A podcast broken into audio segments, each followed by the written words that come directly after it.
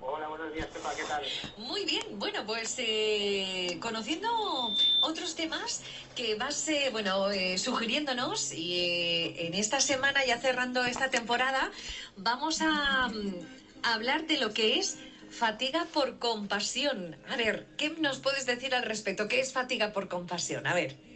Pues mira, Pepa, era un tema que la verdad tenía muchas ganas de hablar y lo tenía en el, en el tintero desde hace bastante tiempo. Y bueno, eh, tengo que decir que la fatiga por compasión es un término que no aparece oficialmente, digamos, en los manuales de diagnóstico de los profesionales y se empezó a utilizar en la década de los 90 por un psicólogo llamado Charles Figley, no sé si lo habré dicho bien, pero bueno, se observó que, digamos, determinados profesionales de la salud eh, empezaban a tener un tipo de respuesta de estrés, eh, de desgaste, con las personas eh, que estaban cuidando, digamos. No, no contra ellas, sino a causa del el tipo de trabajo eh, que tenían. La es- por compasión... Vicente, eh, y en ese, en, ese, en ese trabajo también os podéis incluir vosotros, los psicólogos. Claro, claro, es lo que iba a decir. Es decir, es un, es un tipo de, de dolencia o de afección que puede afectar no solo a los psicólogos, sino a todo tipo de profesionales sanitarios y no ya solo a los sanitarios, sino a todos aquellos que se dediquen a cuidar. Es decir, profesionales de educación, amas de casa, profesionales que se dedican a- al autocuidado, enfermería, etcétera, etcétera. Es decir, una- la finalidad es cuidar, podemos acabar sufriendo un- una, digamos, lo que es la fatiga por compasión. Y esto tiene que ver con un desgaste emocional y, digamos, de- debido al exceso de, de compromiso o a ciertas ideas que no nos ayudan. Y te pregunto una cosita, Pepa. ¿Tienes mascotas? Eh, no, ahora no. Ahora mismo no. No. Pues bueno, simplemente eh, saber y, anotar que la gente que tiene mascotas también puede llegar a sufrir eh, lo que es la fatiga por compasión o desgaste por empatía. Claro, ese es el, esa es la causa de no querer tener más mascotas. Podría ser. Por sufrir demasiado ante la pérdida de, bueno, pues de, de ese miembro ya de la familia que Ajá. en el momento que los ves partir sufres tanto que dices, madre mía, es que esto no puede ser, ya no más, ¿sabes?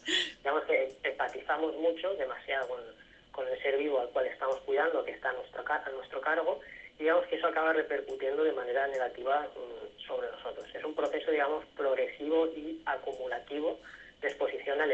Porque, claro, cuidar al final y tener la responsabilidad de alguien en tus manos también es algo que carga, aunque no queramos.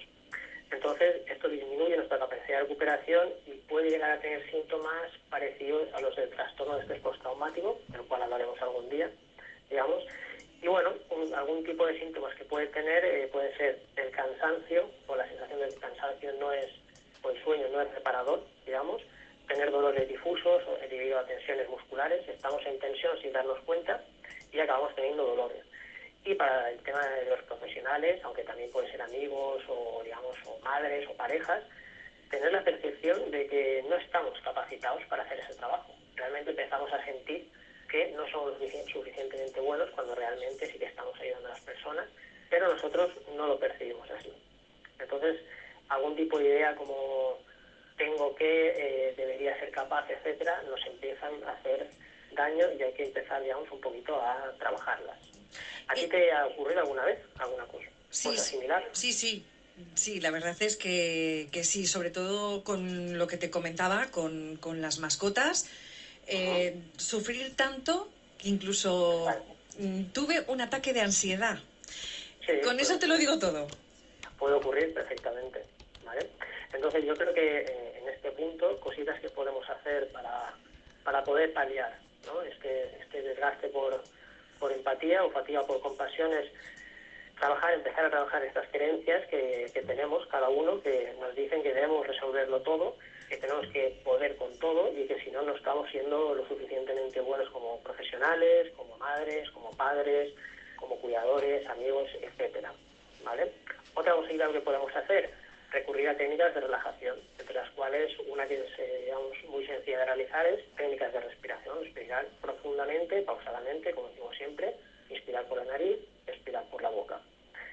Buscar apoyo en, en la red de amigos, ¿vale? Esto en el caso de los profesionales de la salud, obviamente, no es para contar lo que trabajamos en consulta, pero sí para distraernos, digamos, desconectar, lo que sería desconectar. Realizar alguna actividad de ocio, dormir, intentar comer bien de manera saludable, es algo que nos ayuda mucho también.